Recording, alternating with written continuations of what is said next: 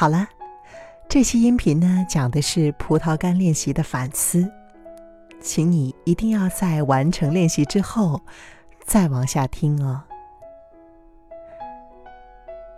我想请你回忆一下，这一次吃葡萄干和你平常吃葡萄干或是其他类似的食物有哪些相同或是不同之处？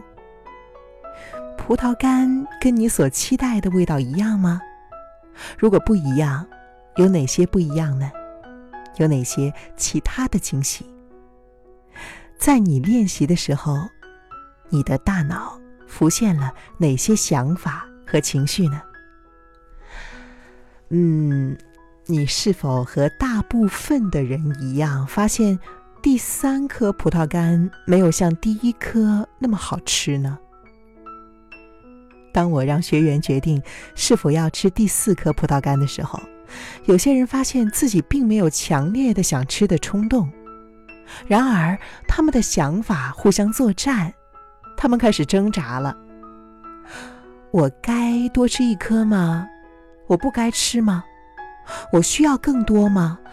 我应该吃更多吗？我不想吃，可是葡萄干就在面前。我真的可以把它留在那儿吗？但是我被教育不能够浪费食物。哎呀，拿都拿出来了，你看，一旦他们发现内在的拉扯只是对于把食物留下以及自我节制所产生的想法的时候呢，他们会有很大的觉悟。这可以协助他们深入自己的智慧心智。因此，你可以探索自己在这个时候所发生的经验，也许考虑是否曾经会为决定是否该多吃一口其他的食物而产生过类似的想法。我猜，你的答案多半是是的。如果确实是这样的话，你不妨在留言里写下“是的”这两个字。好了。你现在呀，正在培养正念练习的基础。在接续到下一个章节之前，我建议你可以先花几天至一周时间练习所学，持续的练习静坐练习和迷你静坐。你可以反复的收听这些音频，它们是很有价值的方法，能够帮你把正念带入生活。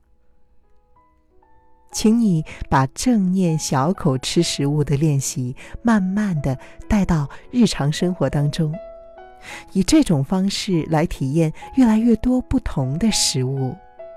葡萄干只是一个基础，一个起点，但是，当你熟练的运用了这个练习，你会发现，就好像数学，你明白了一加一等于二之后。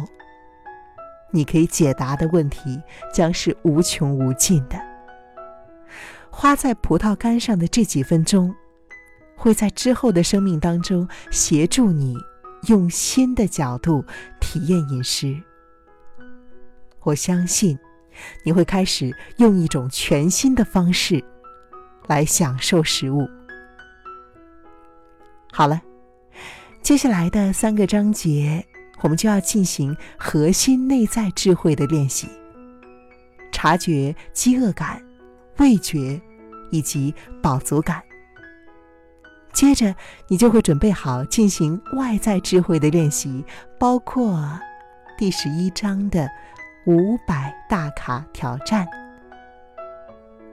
继续往下走的时候，你会开始用更加有效的方式连接你的内在和外在智慧。